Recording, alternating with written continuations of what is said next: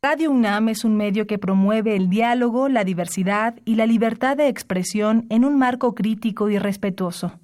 Los comentarios expresados a lo largo de su programación reflejan la opinión de quien los emite, mas no de la radiodifusora.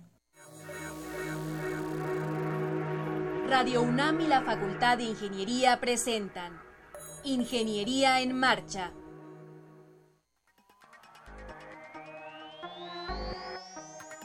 un espacio dedicado a la divulgación del quehacer de la Facultad de Ingeniería. Ingeniería en Marcha. Le informamos sobre las innovaciones tecnológicas y de investigación. Orientamos en temas de autoconstrucción. Presentamos la cultura y las artes. Y compartimos nuestras victorias en el deporte. Ingeniería en Marcha. Un programa pensado para vincularnos con usted. Ingeniería en Marcha.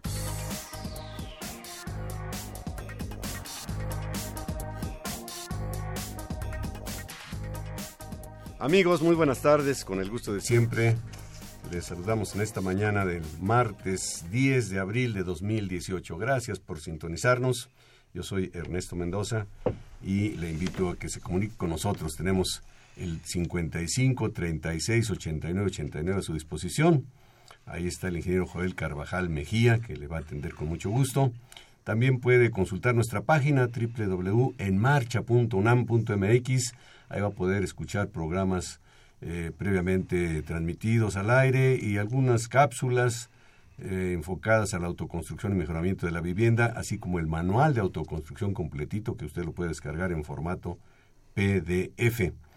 Eh, ¿Qué tenemos para el día de hoy? Pues estaremos hablando de proyectos relacionados con una zona del sur de la Ciudad de México. Es una zona de gran tradición y que recientemente fue afectada por el sismo el 19 de septiembre. ¿Quién no ha ido a Xochimilco, ya sea a las trajineras o a dar una vuelta por ahí, hay lugares muy interesantes. Vamos a estar hablando de un proyecto muy importante que se está llevando a cabo ahí, así como de trabajos de reconstrucción, un proyecto denominado VIP Medio. Ya está por aquí con nosotros nuestro invitado, Diego Merla. Así es que, pues le invitamos a que se quede con nosotros, no se vaya, acompáñenos. Estás en Ingeniería en Marcha el programa radiofónico de la Facultad de Ingeniería. Si deseas escuchar el podcast del día de hoy y los de programas anteriores o descargar el manual de autoconstrucción, entra a nuestra página www.enmarcha.unam.mx. Estamos de regreso aquí en Ingeniería en Marcha y como decía al principio del programa, nos acompaña el ingeniero Diego Merla López. Bienvenido, Diego. Muchas gracias, Ernesto. Recientemente egresado de la Facultad de Ingeniería, titulado. Bueno, por ahí vimos su tesis en una exposición que hicimos en la Facultad de Ingeniería, muy interesante. Y bueno, Diego está liderando un proyecto que se llama VIV Medio, Reconstrucción Sustentable en Xochimilco. Me llama la atención el nombre, Diego, por lo pronto. VIV Medio, ¿qué significa? Eh, bueno, medio quiere decir hábitat en esperanto y bueno, nos gustó cómo sonaba y, lo que representaba porque es justo eh, el objetivo del proyecto, crear hábitat sustentable y, repensar un poco la manera en que nuestra manera de habitar eh, interactúa con el medio en que vivimos. ¿no? Oye, digo, tú vives por Xochimilco, tienes contactos ahí, ¿cómo te relacionaste ahí con la zona y sobre todo con este programa de VIP Medio? Pues eh, no, yo vivo, sí vivo en el sur, pero no en Xochimilco.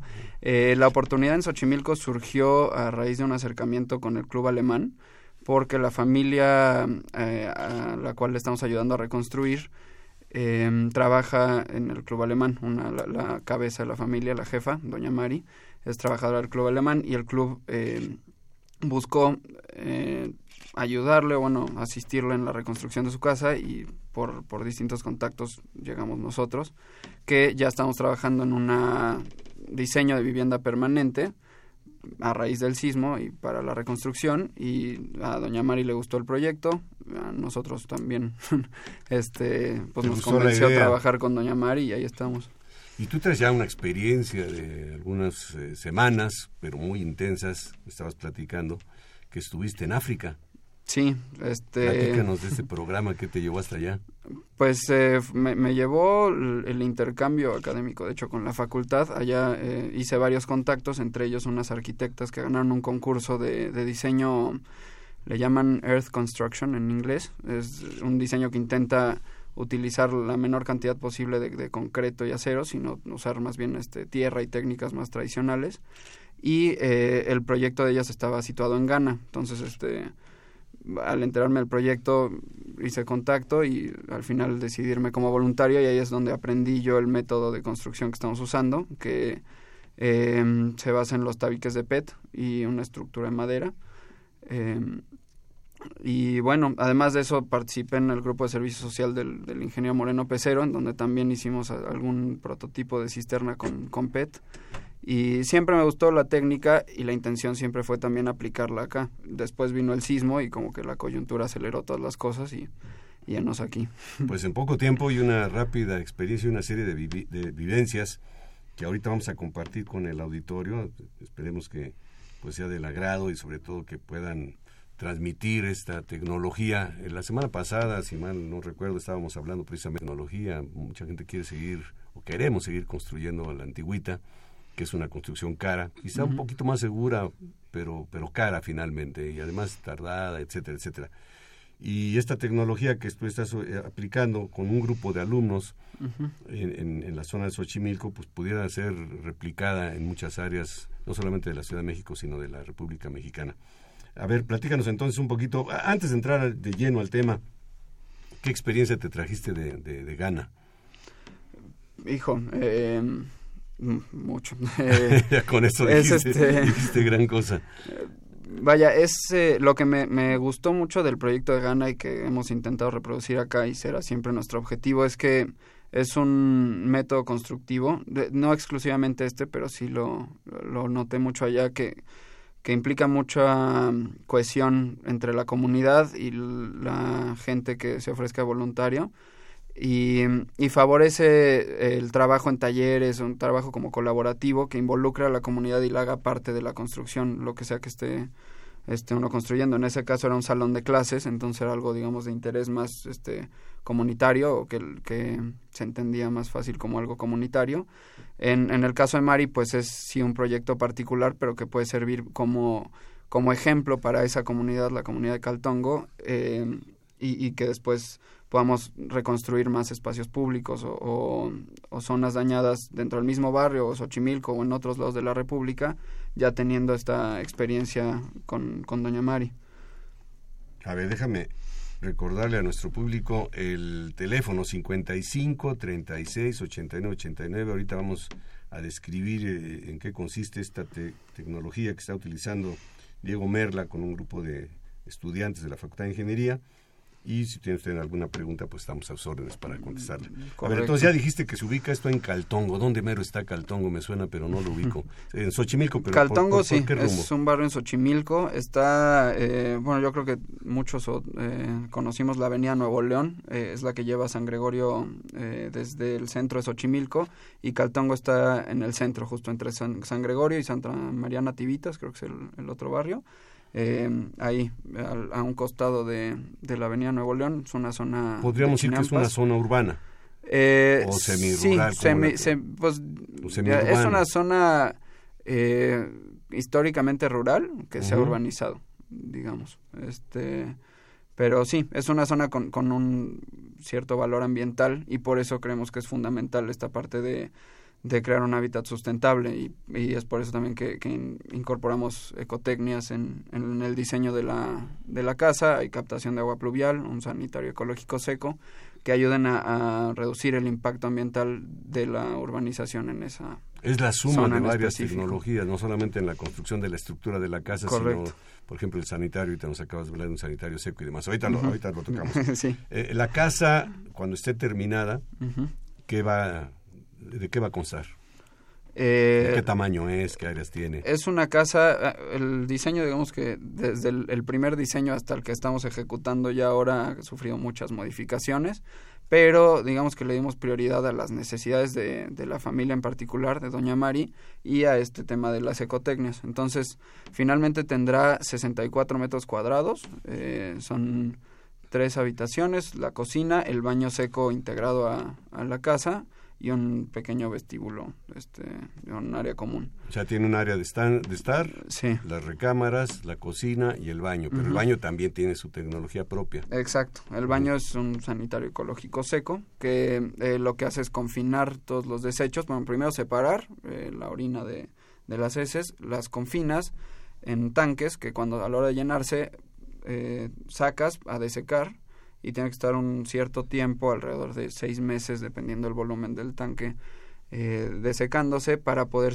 convertirse en abono. Entonces, al ser una familia y una zona que vive de la siembra, el hecho de, mm, poder reutilizar los desechos como abono es este también un aliciente a, usar este tipo de, tecnologías. Ahora, ¿cuál es la tecnología básica que se está empleando ahí? Hablabas del PET.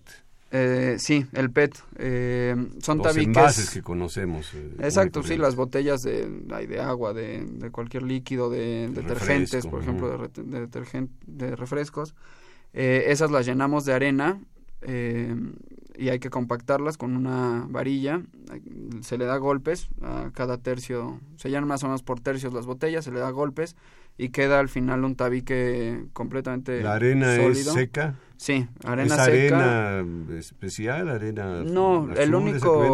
o, tierra que podemos encontrar en el Lo único importante es que no tenga materia orgánica, para que no se generen después dentro del tabique procesos que puedan este tener como resultado gases o algo que infle el, el, PET y que lo haga explotar o que haga que cambien sus características. Mientras sea eh, tierra o arena sin materia orgánica y cuya diámetro permita que entre por la botella, sirve. Entonces llenas las botellitas con tres capas, con... Bueno, en la Facultad de Ingeniería, cuando van al laboratorio, hacen una prueba que se llama prueba Proctor. Es muy parecido. Con una varilla le, dan golpecitos así en forma de espiral aproximadamente para que quede bien compactada la, arena. Le pones su tapa para que no se tire y ya tienes un tabiquito en forma de botella. Correcto. ¿no?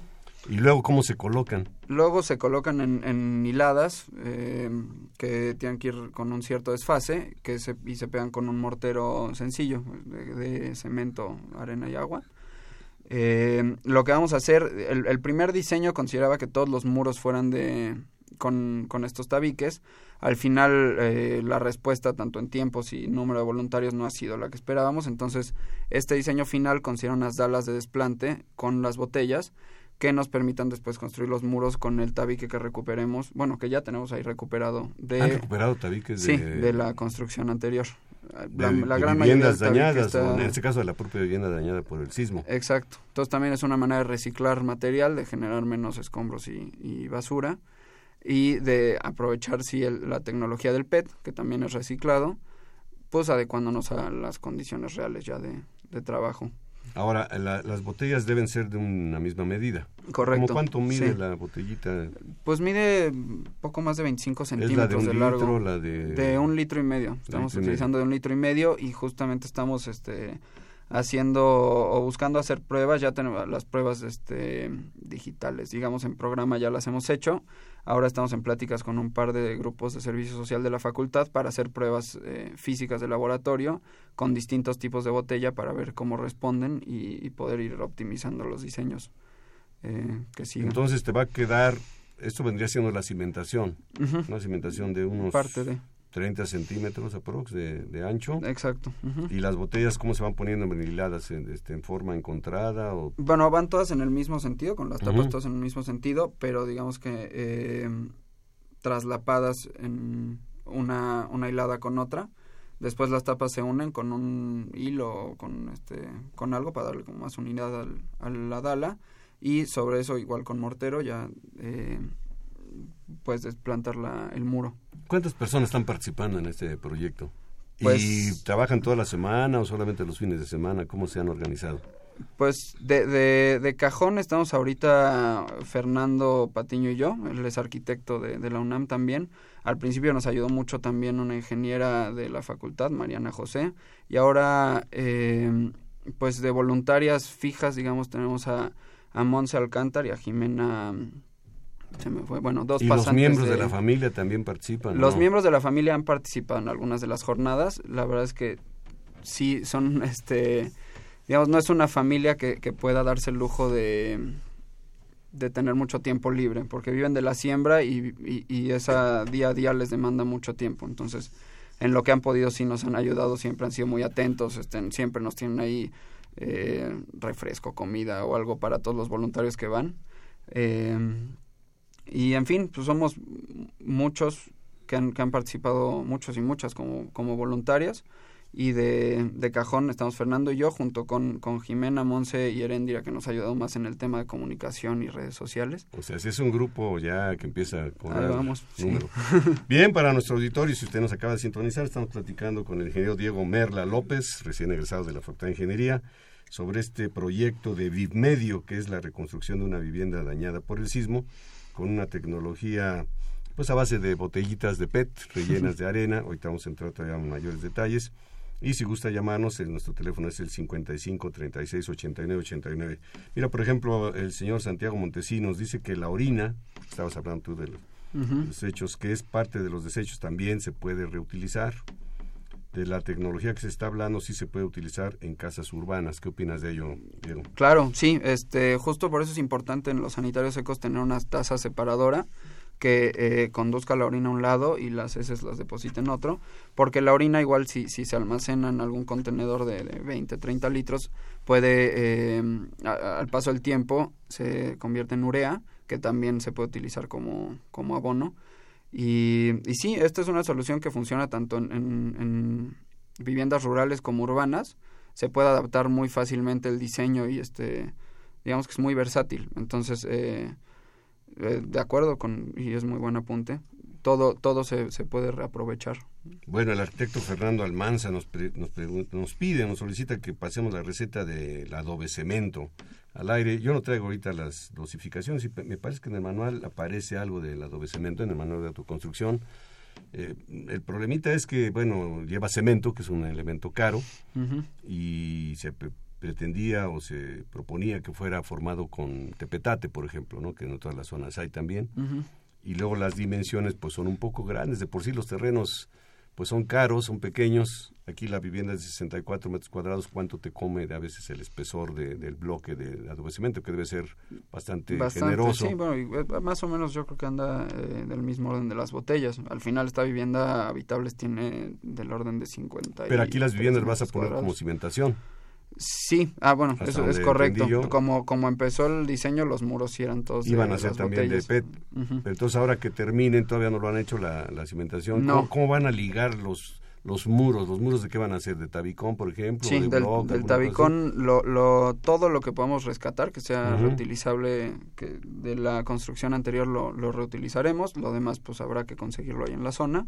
Eh, pero con, con el mismo mortero se puede ligar a la dala de, de digamos que más que una dala es como un eh, rodamiento de, de, las botellas.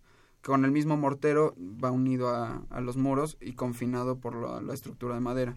Esa Pero hace las veces de cimentación. La cimentación realmente es la, la, la losa, que ahorita justo en, en, donde estamos es en la preparación del terreno, ya, ya está preparado. Van a colar una losa de cimentación. Una losa de cimentación sobre la que van estos rodamientos de las botellas y de, de los cuales nacen los muros. ¿Qué altura va a tener el, el, el rodapié este que estás hablando? Un, de, son cuatro hiladas de botellas, es decir, estamos hablando de 30, 35 centímetros. Y luego de, de ahí se lanzan con los muros, es digamos, correcto. en un procedimiento convencional. Uh -huh. La losa también va a ser convencional. Sí, la losa es convencional, pues porque el suelo... ¿Ya este, no utilizarán más el PET en las etapas posteriores? En, en, para, este, para esta casa no, sobre todo por la urgencia de terminarla. Porque digo, por, por nosotros... Eh, bueno, no por nosotros, la, lo ideal hubiera sido para nosotros poder construir todos los muros con PET, pero aquí hay un tema de que Doña Mari necesita tener una casa ya, lo más pronto posible, ya se vienen las lluvias, este entonces pues hubo que modificar para poder terminar en vista de, de que no estábamos llenando las botellas necesarias pues por muchas razones, ¿no? Pero, pero bueno, al final es un, un, buen primer ejercicio, sí se reciclaron varias botellas y se va a reciclar material. Ya también pasaron de, siete meses de del, del, sismo, ¿no? Sí, sí, sí, ha sido todo un proceso. Ahora, ¿cuál es la parte más tardada, Diego, en este procedimiento? ¿Llenar las botellitas? Ser, sí, sí, llenar chiste? las botellas. Eh, y hemos, digamos, eh, hemos también optimizado mucho el tiempo de llenado y la, la técnica, porque como lo hice yo en Ghana, era, era digamos que una forma muy artesanal, con, con varas de madera, ni siquiera eran varillas, y, la arena pues, la recogíamos tal cual, era de demolición de, de, una construcción como de adobe que había muy cerca, y pues con las manos la poníamos en la botella, acá ya empezamos a usar embudos, varillas, martillos y a, intentar hacerlo como en una suerte de línea de producción donde primero unos voluntarios llenan la primera capa, otros compactan, luego otros llenan y este, otros terminan. Eh, pero aún así sí es un proceso que lleva tiempo. Si esto hay algunas personas o comunidades que pudieran organizarse y hacer esto en serie, ¿qué, qué les recomendarías?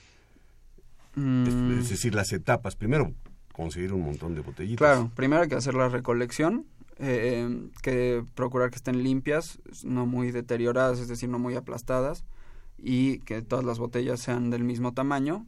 digo, puedes eh, hacer distintas estructuras con distintas botellas, pero para un solo elemento tendrán que ser todas las botellas del mismo tamaño. y, ¿La arena la compraron o es arena que hay ahí? La arena sí, la, la, compramos en una casa ahí del, de materiales, de materiales del, del barrio eh, porque sí, la intención primero era ver si podíamos recuperar o reutilizar algo de allá, pero no había realmente mucho que nos sirviera en específico para llenar las botellas. Idealmente, si eh, conviene utilizar arena o tierra recuperada del mismo sitio para eh, tener, o sea, que sea más barata la, la construcción. Bien, este, nos llama el señor Luis Barajas, pero no nos da su teléfono. Señor Luis Barajas, si nos puede llamar nuevamente, es muy importante que nos deje el teléfono para poderle contactar. Contactar, perdón, él pide que eh, si pueden hacerle una evaluación de los daños de manera gratuita, es pensionado. Pues con todo gusto, yo pienso que en la Facultad de Ingeniería habrá quien lo pueda hacer, pero no nos deja manera de contactarnos con usted, señor Luis Barajas, si nos llama, por favor. Eh, ¿En qué etapa están ahorita, Diego, en la la construcción, están apenas en la losa de cimentación. Sí, correcto. Empezamos eh, la construcción, bueno, empezamos a llenar botellas en enero con, con jornadas de voluntariado los sábados y los algunos domingos también. Ya en función de la almacén. Sí, ahora ya tenemos unas eh, cerca de 600 botellas llenas. Em, hemos hecho distintas este, jornadas de trabajo con voluntarios en la zona y con algunas escuelas en en sitios, o sea, llevamos el material a las escuelas, los alumnos nos ayudan y luego este, trasladamos el material. Eh, y eh, bueno, empezamos a hacer toda la preparación del terreno, ya, está eh, hecha la zanja para las contratraves y preparó el terreno para la, la losa de, de, cimentación, pero hubo un tema con los fondos que nos este, hizo parar un mes, creo que llevamos parados y justo esperamos el lunes volver a arrancar ya otra vez a eh, fluyeron los fondos. económico que Exacto, que bueno, ahí siguen faltando y este si en nuestras redes ahí está la liga de, de, la campaña de crowdfunding que estamos haciendo. Si la das para nuestro público, por favor. Es en, en la página de Donadora, es este la, el proyecto se llama Reconstruir Casa de Mari si no me recuerdo. y las redes, ah, nuestras redes son arroba MX. Ahí, ahí en, en las redes. Más despacito, arroba Vivmedio, que es con dos. Es de vivienda, Vivmedio. Es correcto. Arroba Vivmedio, MX tanto en eh, Twitter como en Instagram. En Facebook nos encuentran también como VIPmedio. Bueno, aquí está Sandra Corona, que ya, ya, la, tenemos ahí en las redes sociales y se pueden contactar con ustedes, porque yo creo que es importante, la, primero la experiencia que ustedes ya tienen, eh, no solamente en la parte técnica, sino en el manejo de las etapas que se están teniendo y que pudieran asesorar para la construcción, no solamente de, en este caso, la Dala que le estás llamando, sino de todos los muros, ¿no? Todos los muros pudieran quedar Sí, sí, sí, es la idea a, mediano nos llama por redes sociales, más bien se comunica por redes sociales Mariana Delgado y dice que si ya tienen idea de cuál va a ser el costo del proyecto el costo total. Ha variado de 64 metros cuadrados. Sí, y cuesta, está más o menos este, por ahí de 1850. Vivienda inclusive de interés social. Sí, justamente, y eso es lo que buscamos. Eh, puede bajar más todavía si la arena la recuperas en sitio, por ejemplo. Eh, nos ha ayudado a bajar que estamos recuperando mucho, mucho material del, del que había ya ahí en la, en la zona. Eh, pero digamos que ese como precio de referencia ese es el que nos ha dado. Ahora tenemos, justo estamos trabajando porque hicimos esta modificación hace un par de días del, de los muros, eh, pero como precio pueden tomar ese. La, la, arena debe ser eh, siempre arena o podría usarse, por ejemplo, material producto de demolición que fuera triturado convenientemente. Si está triturado, se puede usar sin problema en cuanto a la densidad del material, no. porque fuera tabique triturado, combinado con mortero y combinado con este pues a lo mejor yeso, porque pudiera ser un muro que estaba aplanado con yeso y entonces va ahí mezclado. Se puede sí, utilizar habrá que habrá que analizar en, en específico cada material, pero en principio mientras no haya materia orgánica y, y el tabique quede bien compactado, funciona. Muy bien, Diego, platícanos un poquito del sanitario que van a usar ahí. Mm, este, pues es un también en el grupo de servicio social con el ingeniero Moreno Pecero eh, fue donde eh, tuve mi primer contacto con, con este tipo de sanitarios. Es este, pues al principio es muy sencillo, es separar los desechos y luego confinarlos y a las heces en lugar de echarles agua se les echa cal para que eh, cuando se llene el contenedor y se ponga el sol para secarse se, se generan ciertos procesos químicos que no conozco en, En detalle. a detalle, pero que al final devienen en, en que las heces se conviertan en abono que sirve para la siembra y la orina por otro lado en urea que también funciona. Entonces, mientras se sigan estos principios de que esté confinado, eh, que sea completamente impermeable el contenedor que, que se utilice, puede ser o bien una este pues una caja de concreto bien impermeabilizado o un tanque de, de algún los plástico comerciales que venden. algo de- todo depende de las dimensiones Los del baño de, de- exacto pueden este eh, todo va en función de cuántos usuarios vaya a tener el baño eh, para ver qué volumen y qué capacidad necesita Oye, Diego, para terminar, mencionaste por ahí en el transcurso de tu charla que se han construido cisternas también. Correcto ¿Con Eh, PET? con PET y, y cisternas que justo sirven para almacenar eh, Pero- el agua que se cacha de lluvia Entonces el muro es el que hacen con el PET y Es luego correcto. lo, lo repellan y lo Ajá, aplanan y lo impermeabilizan y ya y queda la cisterna. Muy bien. Diego, muchísimas gracias. Muchas gracias No, por acompañarnos aquí en Gracias Ingeniería en. Marcha con esta eh, pues tecnología que ya la hab- habíamos visto, hemos visto literatura, porque ahorita la estamos aplicando en un caso concreto y específico de Doña Mari. Le mandamos saludos a Doña Mari, ¿qué te parece? Y muchas gracias por acompañarnos aquí, Diego. gracias a ustedes por, Bien. por recibirme Muy bien, regresamos en un momento con ustedes. Estás en Ingeniería en Marcha. El programa radiofónico de la Facultad de Ingeniería. Si deseas escuchar el podcast del día de hoy y los de programas anteriores o descargar el manual de autoconstrucción, entra a nuestra página www.enmarcha.unam.mx. Estamos de regreso, está usted eh, escuchando Ingeniería en Marcha, un programa de la Facultad de Ingeniería de la UNAM, y tenemos ahora la participación del ingeniero Alberto Arias, quien es profesor de la Facultad de Ingeniería, por supuesto, y también tenemos la participación de Jessica Ariadne de Anda Clemente. Bueno, antes de darle la palabra a nuestros invitados, pues le comento que algo que usted ya sabe, por supuesto, que Xochimilco fue una de las zonas más dañadas durante el sismo del 19 de septiembre del año pasado y que ha tenido la concurrencia de académicos y de estudiantes en estudios y en acciones concretas para pues ayudar a esta zona. Eh, así es que, Alberto, buenas tardes, bienvenido. Gracias, buenas tardes. Jessica, bienvenida, buenas tardes. Buenas tardes. Ustedes están llevando a cabo un proyecto muy interesante. Eh, primero, me gustaría que nos dijeran eh, en dónde concretamente y cuál es el área de estudio que ustedes están cubriendo en este, en este esfuerzo por pues, encontrar soluciones a la problemática que se tiene ahí en Xochimilco. Claro Eh, que sí. Sí, eh, Alberto, si eres tan amable. claro, gracias. Eh, son eh, dos localidades. Una eh, es Santa María Nativitas, eh, muy próximo a la zona chinampera, en, eh, Xochimilco, y otra en San Luis Tlaxiatemalco. Es un poco difícil de pronunciar. Tlaxialtemalco. Tlaxialtemalco. Hay así es. Tlalmanalco, en Santa María Nativitas, Nativitas cuando oigo Nativitas es donde venden las plantas, donde Así hay es. Viveros ajá, y todo eso. Así. Y. San Luis Tlaxialtemalco. También ahí eh, está muy cerca el mercado donde venden plantas y todo. ¿Y cuál es el área concreta de, de estudio? ¿Es toda la población? Sí, sí, es toda Jessica. la población. Es toda la población. Sin embargo, nos estamos enfocando en el área más afectada, que regularmente es el centro. Estamos viendo esa característica en, en estas dos poblaciones, que es el centro, lo que nosotros llamamos la zona de transición, entre eh, la zona que antes era un lago y los y la zona volcánica, que es el cerro. la- Para ponerlo en palabras llanas, digo, estamos plantados en un lago nosotros, la Gran Ciudad de México, y hay una zona de tierra firme, áreas de los volcanes. Entonces, hay una zona de transición, ni es lago ni es zona firme. Ahí, ahí están trabajando ustedes. En, toda la zona y esa es nuestra área principal, así es. ¿Cuál es el objetivo del, estudio que ustedes están haciendo? Eh, la población refiere muchos años atrás que sus casas, habitación, se han fracturado.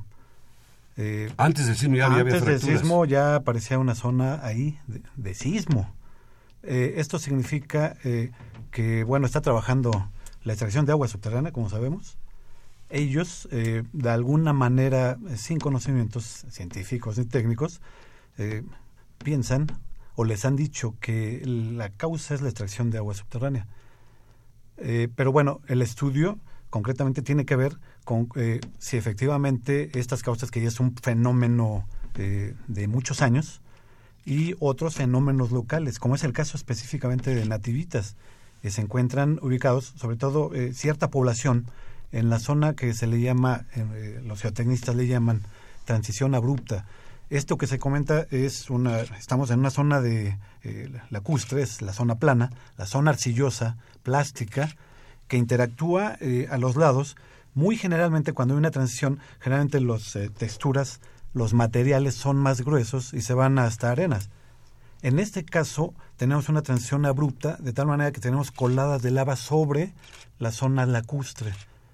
Eh, las casas habitación que se encuentran bordeando todas estas áreas, que son una zona de pendiente alta, eh, desde antes del sismo ya estaban fracturadas. Entonces el estudio eh, tiene que ver con eh, si es que las causas tienen que ver con esta zona de transición eh, adicionales, con la extracción de agua y esta zona que se está compactando lacustre y encima tenemos estas coladas, estas lenguas de lava de dimensiones variadas, de varios metros hasta 30, 40, 50 metros, de tal manera que están trabajando mecánicamente dos zonas de, comportamiento mecánico diferente. Totalmente diferente. Entonces el estudio va encaminado a determinar cuál es la razón de que esas casas se hayan fracturado aún antes, del sismo. Después del sismo ya imagino que se agravó la situación. Muchas desaparecieron.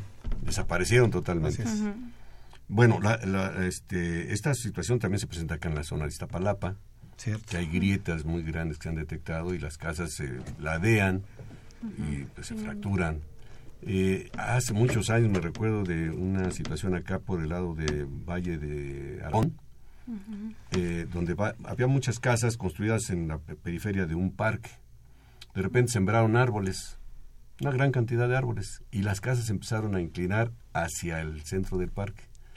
La hipótesis muy trivial que hacíamos nosotros es que las aguas empezaron a succionar agua, como si fueran bombas, se, se asentó ahí el terreno y las casas lógicamente se fueron hacia ese asentamiento. No sé si pudiera estar sucediendo algo semejante acá en Xochimilco. Es eh, este, común ver que eh, las casas que tienen hasta dos pisos, por ejemplo, tienen un mayor peso. Pero bueno, entra otro factor que tiene que ver la cimentación. Eh, hay casas que se, están incluso dentro de esa área de transición bruta, pero no, no sufrieron daños. Eso significa que tienen una buena cimentación. ¿Qué tipo de cimentación han visto que hay por ahí? Planchas. Son ah, losas de concreto. Son, sí, son losas de concreto. Igual la típica que solamente son pilotes, este, pero las que han resultado mayormente son las planchas, a, las que resistieron a, los movimientos más fuertes del 19 de septiembre. Este, fueron las planchas. ¿Hace cuánto que empezaron estos estudios? Ya tiene año y medio, más o menos, y este estudio, quiero comentar, es eh, de un apoyo eh, eh, social, es decir, no hay financiamiento, es un proyecto que se está haciendo como apoyo social de la Facultad de Ingeniería a la población, inicialmente nativitas. Y hoy, después del sismo, arrancamos con San Luis también. con San Luis Tlaxial, Quiero comentar que entre estos dos poblados, entre los dos, se encuentra San Gregorio, que ese fue el más dañado en, después del sismo. Estamos entre estos dos poblados. ¿Y ahí no han entrado todavía en San No hemos entrado. Eh, es importante que, digo, no podemos entrar así como así.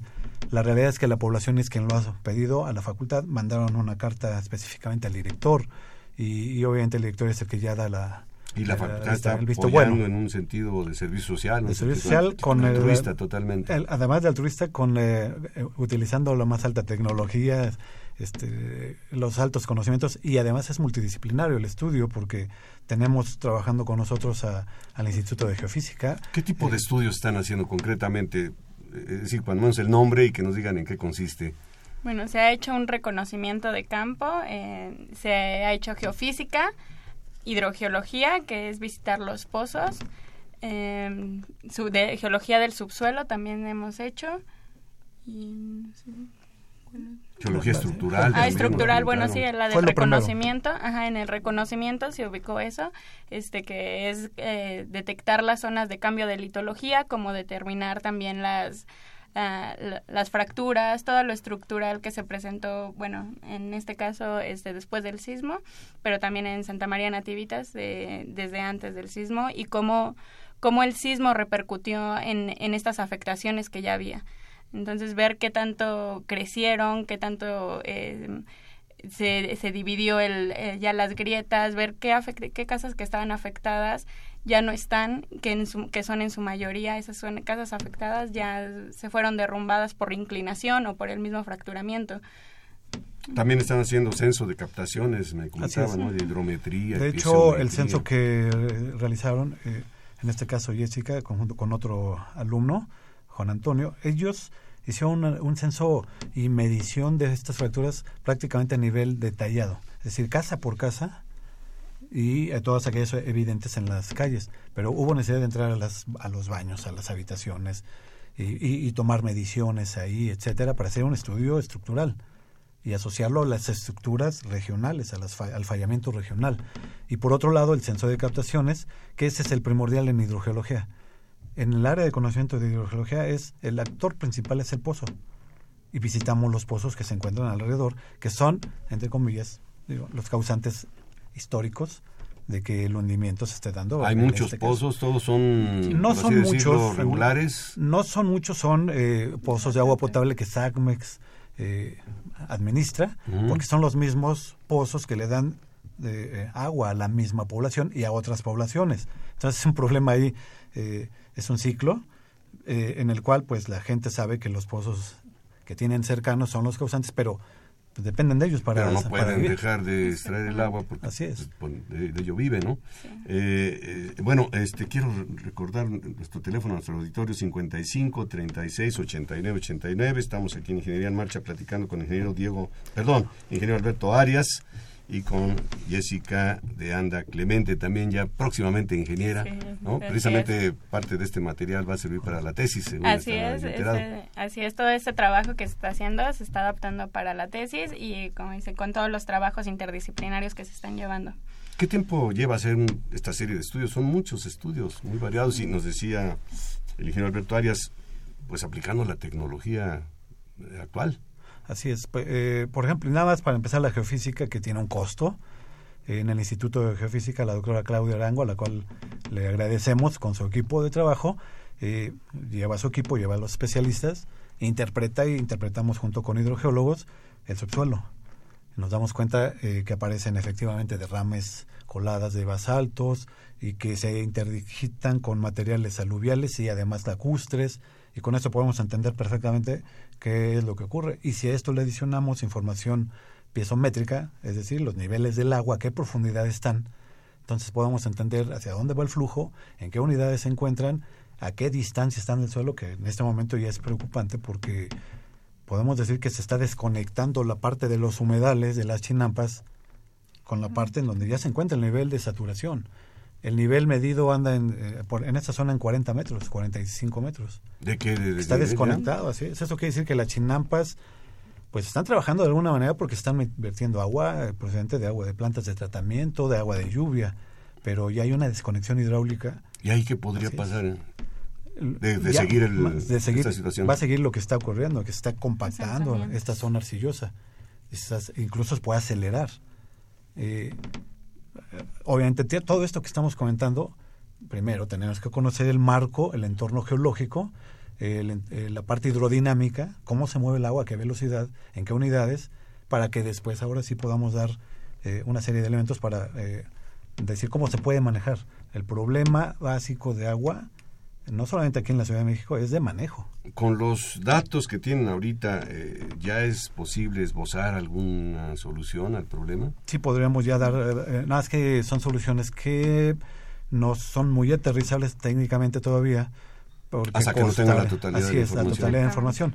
Pero eh, una, un dato interesante puede ser, bueno, si están los pozos, son los causantes, ¿por qué no se hace un estudio para redistribuir los caudales que están extrayendo. Eso se puede hacer.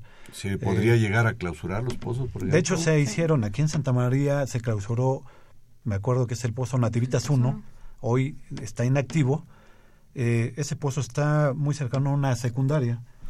Hace muchos años lo desactivaron y eh, la zona aledaña dejó de, de fracturarse se dieron cuenta. Ahí se ve con mucha claridad que, ese era el motivo. Ese era el pues, motivo. De hecho, por eso lo clausuraron. La secundaria estaba con los muros, ya se estaban yendo de lado, estaban inclinaciones. Entonces, por la propia seguridad lo cancelaron, bueno, lo suspendieron y sucedió eso. Dejó de haber tales afectaciones. O sea, desaceleró, ¿no? El, movimiento. Se desaceleró. Entonces, pues si es posible redistribuir, hay que hacer un estudio de ello, pero también hay que hacer otras acciones.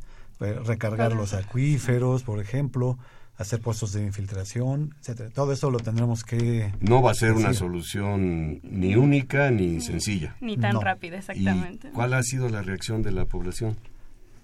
Pues la población sí se ha visto, bueno, con el sismo, pues como todos, eh, se vieron espantados y al más al ver las afectaciones físicas, al ver la calle, las inclinaciones, pues sí, sí siguen como alarmados. Eh, sin embargo, se tienen nos han dado el apoyo, nos han dado bastante apoyo, se nota que están interesados en darle una solución a este problema, pues porque también se están viendo afectados pero eh, pues eh, sí tienen un poco también de indignación hacia el uso de los pozos porque muchas veces nos comentan que sí sí que ellos saben que siguen extrayendo agua de los pozos pero que a veces ni a ellos les llega no, ¿no? llega a ellos. Ajá, exactamente entonces hay un poco de indignación en esas situaciones em, pero pues sí se muestran abiertos hacia la hacia las soluciones sí muy poca es la población que que muestra se muestra cerrado ante ante los estudios y ante todo esto. Pues sí, el problema ahí está latente y mientras no se le ponga solución se va a ir agravando. Déjenme invitar a nuestro público que nos llame y nos dé su punto de vista sobre este tema. ¿Qué opinan? Nos interesa mucho saber su opinión o si tienen alguna pregunta, alguna duda. Nuestro teléfono 55 36 89 89 o a través de las redes sociales eh, Ingeniería en Marcha. Eh, Carlos Lee Sens dice, muy buena geóloga, tuve oportunidad de conocerla durante mi estancia en la UNAM, le manda saludos. Ah, muchas gracias. Un compañero de estudios seguramente. Pues sería, sería muy importante ahorita destacar, hacemos un pequeñísimo paréntesis, la importancia de la geología. Uno podría decir, bueno, pues la geología, este, a lo mejor en este tipo de, eh, actividades no nos es de tanta utilidad, pero aquí estamos viendo que es la, realmente el punto de partida. Así ¿verdad? ¿Qué opinas al respecto, Jessica? Pues sí, la verdad sí, muchas veces se subestima la geología, como que no se le da la importancia, pero realmente es pues es donde estamos sentados, ¿no? Asentados. Toda la, toda la Ciudad de México tiene condiciones, pues como todos sabemos es un lago, entonces pues sí presenta diversas dificultades, sin embargo hay zonas como esta, la zona abrupta que comentaba el ingeniero Arias, que este que presentan mayores dificultades. Creo que sí falta dar conocimiento de la geología, eh, todo, toda la interdisciplina, ¿no? O sea, saber que la geología es parte importante de, de tanto de las construcciones, de los recursos eh, Por supuesto, cualquier obra que nosotros nos podamos imaginar, y sobre todo obras de infraestructura, pues requieren estudios geológicos previos, geofísicos, ya sea de superficiales y profundos. El arquitecto Almanza nos hace favor de llamar nuevamente, dice que en Milpalta sí se requiere de la ingeniería, yo creo que se requiere de todos lados, arquitecto, eh, pero a ellos les gustaría además que la gente los visitara para que conocieran los productos de Amaranto, que ahí hacen, creo que todos los conocemos. Sí, y el mole, no se diga. También eh, nos llama Jack Veneno en las redes sociales, dice que excelente tema. Estamos desarrollando, pues gracias aquí a nuestros invitados, ingeniero Alberto Arias y a Jessica Ariadne de Anda Clemente. Eh, entonces, podríamos ir bosquejando y presentando algunas conclusiones, ¿no? ¿Qué, han, han, concluido hasta ahorita? Porque sigue. Y, y algo que yo quería preguntarles es, ¿cuántas personas están trabajando ahí en estos proyectos? Es un grupo, el grupo de hidrogeología de la Facultad de Ingeniería de la UNAM. Ahorita que estaban comentando acerca de la geología, efectivamente, en todo proyecto ingenieril que tenga una estructura, una infraestructura, por delante Lo, lo primero es la geología Claro. superficial y la de subsuelo. Ya conociendo eh, cómo, cómo está la estructura, cómo está el, modelo geológico, ya se puede hacer todo y tomar decisiones. Mientras tanto, no se puede hacer mucho si no van a ocurrir todos estos Perdón que problemas te interrumpa, Alberto. A veces por no hacer adecuadamente sus estudios, después tienen resultados catastróficos. Exacto. Más costosos que Sí, lo que hubiera podido resultar el estudio. Y otro dato interesante es que, eh, eh, colocando la parte eh, de la, la población, ellos son quienes nos buscan. ¿A quién buscan? A la Facultad de Ingeniería de la UNAM, a los geólogos de la Facultad de Ingeniería de la UNAM, porque creen en ellos. En este proyecto quiero destacar que nos dieron eh, la estancia ahí en, el poblado, de, eh, alimentos, eh, Transporte, transporte, eh, hospedaje, hospedaje, etcétera, a cambio de esta información útil para ellos, que es eh, la parte técnica, y darles una posible solución, o cuáles son las posibles soluciones, y si no se cuentan con los instrumentos ni con el recurso en ese momento, pero ya se tiene, ya se sabe qué se puede hacer. ¿En qué tiempo estiman que se terminará el estudio? Bueno, eh, el de Santa María Nativitas ya está muy próximo. Ya, ya faltaban hacer unas eh, mediciones en pozos, cosa que ha sido muy difícil ahí, porque las, en las visitas no pudimos hacer pruebas, pruebas de bombeo en ellas, pruebas de bombeo de larga duración. Eh, pero sin embargo en San Luis eh, eh, se está prácticamente iniciando. Entonces, pero en Nativitas seguramente en un par de meses ya estamos entregando un segundo informe.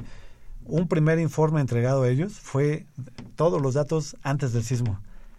Este otro es ya con de- este gran elemento que fue terrible, eh, ya eh, metiendo los datos que eh, de todo lo que ocurrió con el sismo.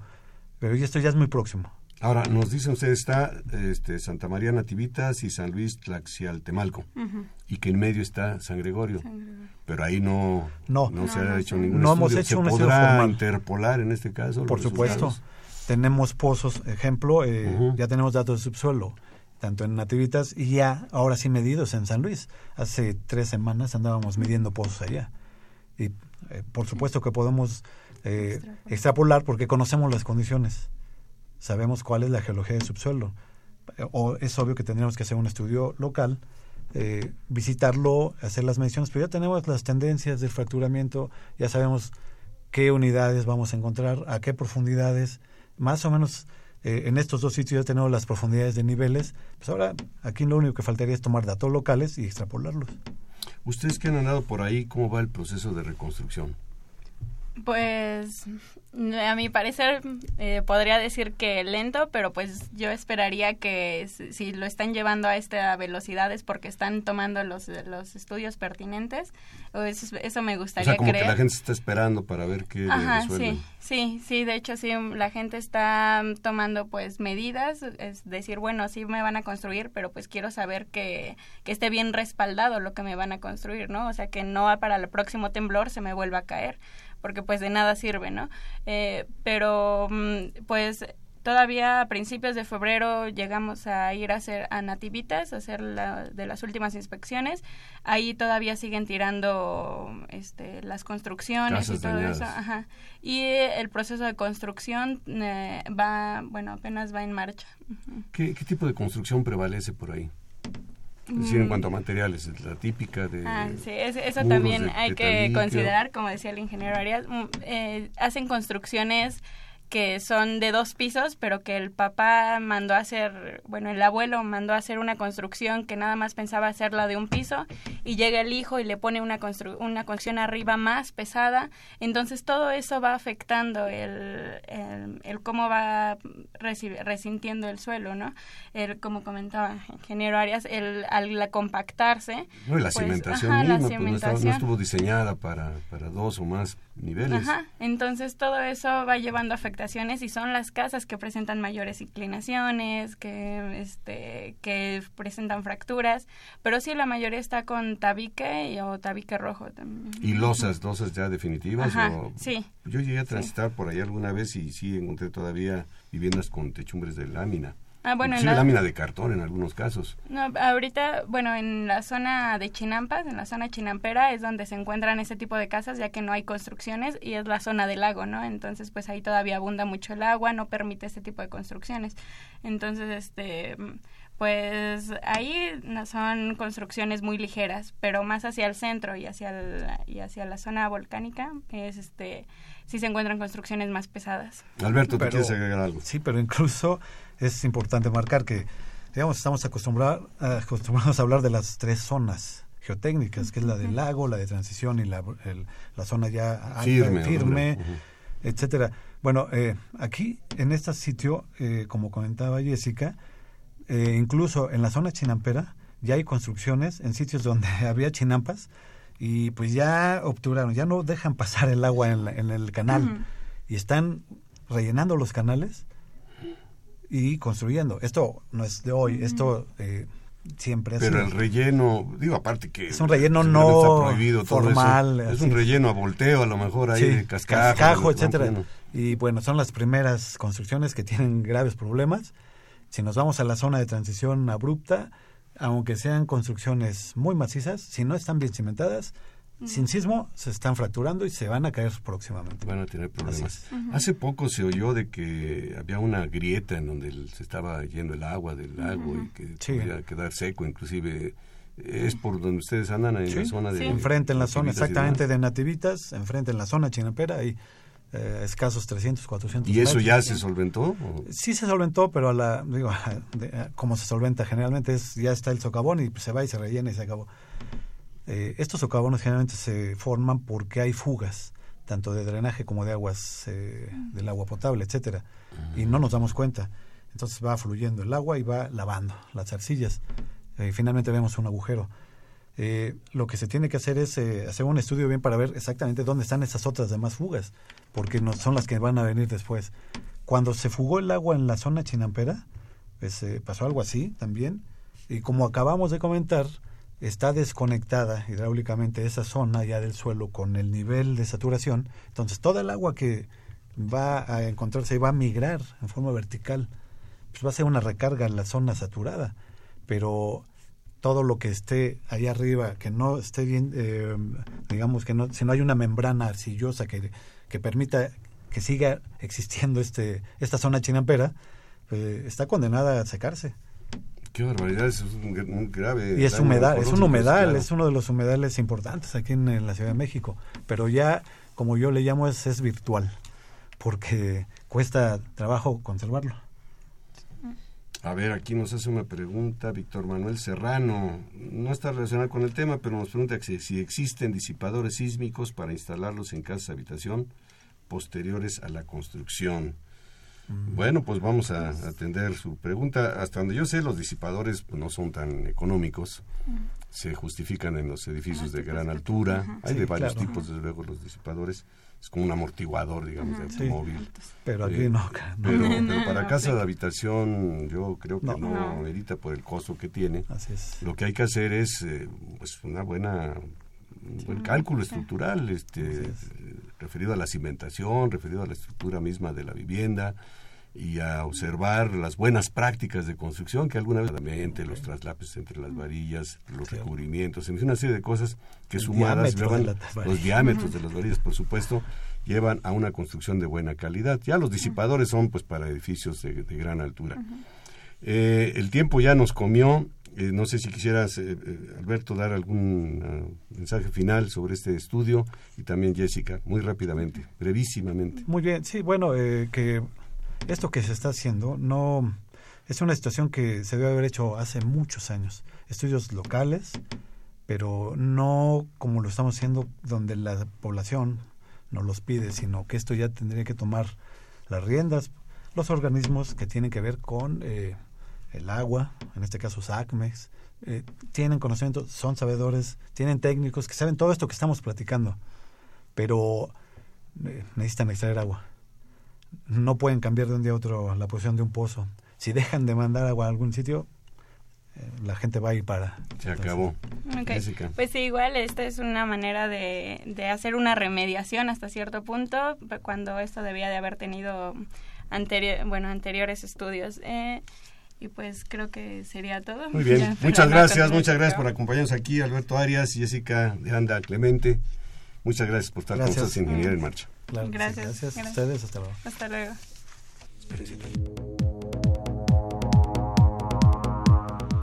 agenda semanal. Creadores Universitarios es un programa cultural dedicado a la innovación y conocimiento en la UNAM. Se transmite los sábados y domingos a las 11 horas en Foro TV, Canal 4. Alter Ego de Alfonso Heredia es la exposición fotográfica que se estará exhibiendo hasta el 4 de mayo en la Galería de la Biblioteca Enrique Rivero Borrell, ubicada en el conjunto sur de la Facultad de Ingeniería. La felicidad es la conferencia que se impartirá el viernes 13 de abril a las 13 horas en el Auditorio Sotero Prieto, ubicado también en el conjunto sur de la facultad. Y los esperamos en la presentación de Cuentos para el Encuentro, en la que se cuenta con la presencia de narradores nacionales e internacionales. La cita es el viernes 13 de abril a las 14 horas en el Jardín de las Vías de la Facultad de Ingeniería. Bien, pues nos vamos. Eh, nos vamos, un placer acompañarle ahí en casita, en su oficina. Quiero agradecer la participación de Pedro Mateos en la producción del programa, de Sandra Corona en las redes sociales, de Socorro Montes en los controles técnicos. Le invitamos a que nos sintonice el próximo martes, tendremos temas muy interesantes y por lo pronto también le invitamos a que continúen disfrutando de la programación musical que Radio UNAM tiene para ustedes. Hasta pronto. Radio UNAM y la Facultad de Ingeniería presentaron Ingeniería en Marcha.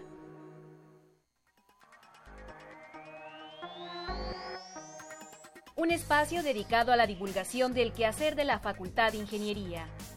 Ingeniería en Marcha. Le informamos sobre las innovaciones tecnológicas y de investigación. Orientamos en temas de autoconstrucción. Presentamos la cultura y las artes. Y compartimos nuestras victorias en el deporte. Ingeniería en Marcha. Un programa pensado para vincularnos con usted. Ingeniería en Marcha.